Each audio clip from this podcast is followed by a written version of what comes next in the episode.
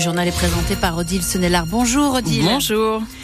La route est fermée sur l'autoroute A26 dans le sens euh, Calais vers Lille, on va dire, hein, à partir du péage de Zouafque dans les deux sens. Évitez ce secteur si vous le pouvez. Puis et puis la nationale 2 est, est aussi touchée. Là, on est dans le département du Nord, à hauteur d'Avennes sur Elpe. On fait bien sûr euh, régulièrement des points avec vous au 03 20 55 89 89. Et Odile, le temps va rester couvert toute la journée. Oui, les nuages sont déjà bien présents. On ne verra pas le soleil aujourd'hui. Quelques averses sont également possibles. Des rafales de vent jusqu'à 55 km heure sur la région. Et des températures qui sont toujours au-dessus des normales de saison avec des maximales comprises entre 9 et 10 degrés. Les agriculteurs attendent les nouvelles annonces que le gouvernement doit faire aujourd'hui. Et ils attendent, ils maintiennent la pression sur le terrain en attendant de découvrir ces mesures dans l'après-midi avec toujours des blocages en cours dans notre région. Vous l'évoquiez à l'instant Agnès, le blocage du péage de Sec sur la 26, blocage également sur la nationale 2 à hauteur d'Aven, des agriculteurs qui s'invitent aussi dans plusieurs supermarchés Leclerc de la région en ce moment même pour relever les prix et faire de la communication auprès des consommateurs. En région parisienne également, les agriculteurs maintiennent les blocages sur plusieurs grands axes. Ce matin, les forces de l'ordre ont tenté d'empêcher un convoi emmené par la coordination rurale, convoi de 200 tracteurs qui se dirigent vers le marché de Ringis, alors que le premier syndicat agricole, la FNSEA, est-elle opposée au blocage de Ringis, le marché de gros qui alimente l'ensemble de la région parisienne. Et puis, outre les annonces attendues cet après-midi en matière d'agriculture, le Premier ministre Gabriel Attal tiendra à 15h cet après-midi son discours de politique générale devant le Parlement pour donner en quelque sorte le cap de son action à la tête donc du gouvernement. Un nouveau record mondial pour le constructeur automobile Toyota. Il a vendu plus de 11 millions de véhicules à travers le monde en 2023, ce qui en fait le numéro 1 mondial en volume, avec une partie de ces véhicules qui ont été construits chez nous à l'usine d'Onin à côté de Valenciennes, qui boucle elle aussi une année record avec 274 000 Yaris et Yaris Cross produites l'an dernier. Ça fait quand même une Yaris qui sort de l'usine nordiste toutes les 58 secondes. Et le constructeur vise encore plus puisqu'il vise le cap des 280 000 véhicules produits en 2023 avec la fierté que ce soit produit en France. Écoutez ce qu'en dit Jim Crosby, le président de Toyota France. La Yaris Cross, par exemple, on est aussi euh, très fiers d'avoir la certification Origine France garantie c'est-à-dire que plus que 50% de la valeur ajoutée de, véhicules est fabriquée euh, ici en France, soit bien sûr ici à, à, à Inde ou chez les fournisseurs français qui sont autour de nous dans le dans le pays.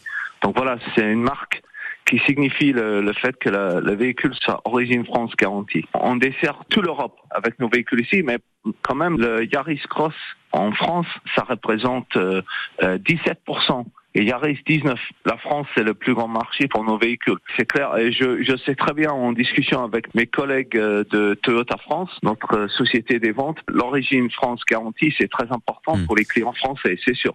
Jim Crosby, le président de Toyota France, qui était l'invité de France Bleu Matin. Entretien réécouté en intégralité sur l'application ici et sur le site internet de France Bleu Nord. À Dan, près du Touquet, un incendie s'est déclaré cette nuit vers 1h du matin dans, au premier étage d'une habitation. Un homme de 32 ans a été gravement brûlé. Un incendie également cette nuit à Marseille. Un enfant de 7 ans est mort. L'incendie a touché un immeuble d'une cité des quartiers nord de la ville.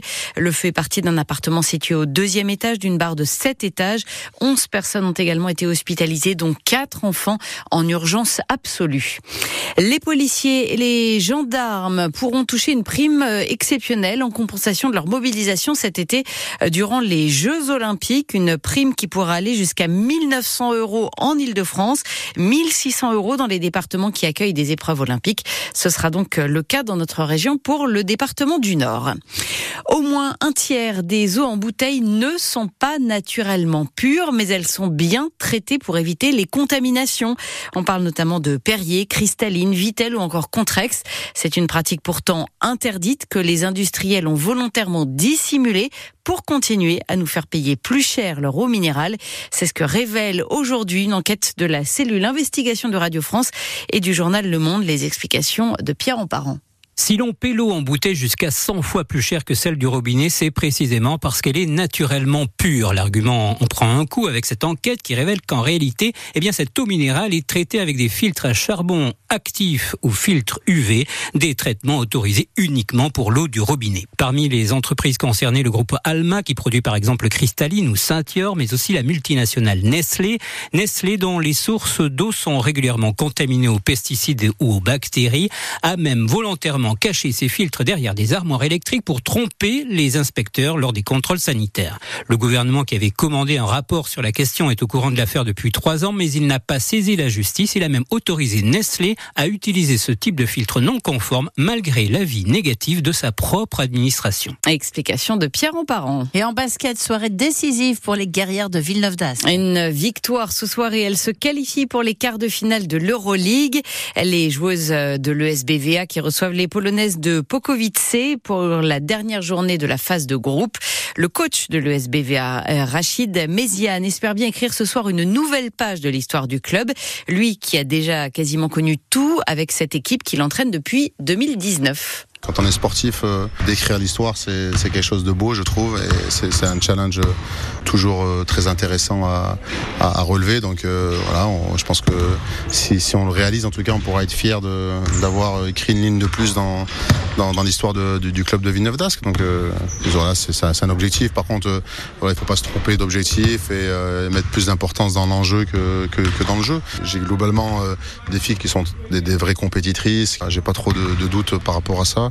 Mais bien entendu que, je le répète, mais quand tu es, sportif de haut niveau, et sportif c'est bien entendu euh, celles qui vont être les, principales actrices, les, les, joueuses, mais aussi euh, le coach, euh, d'écrire l'histoire, je trouve que c'est beau, tout simplement, c'est magnifique. Propos recueillis par Sylvain Charlet. Coup d'envoi de cette rencontre, ça donc ce soir à 20h30.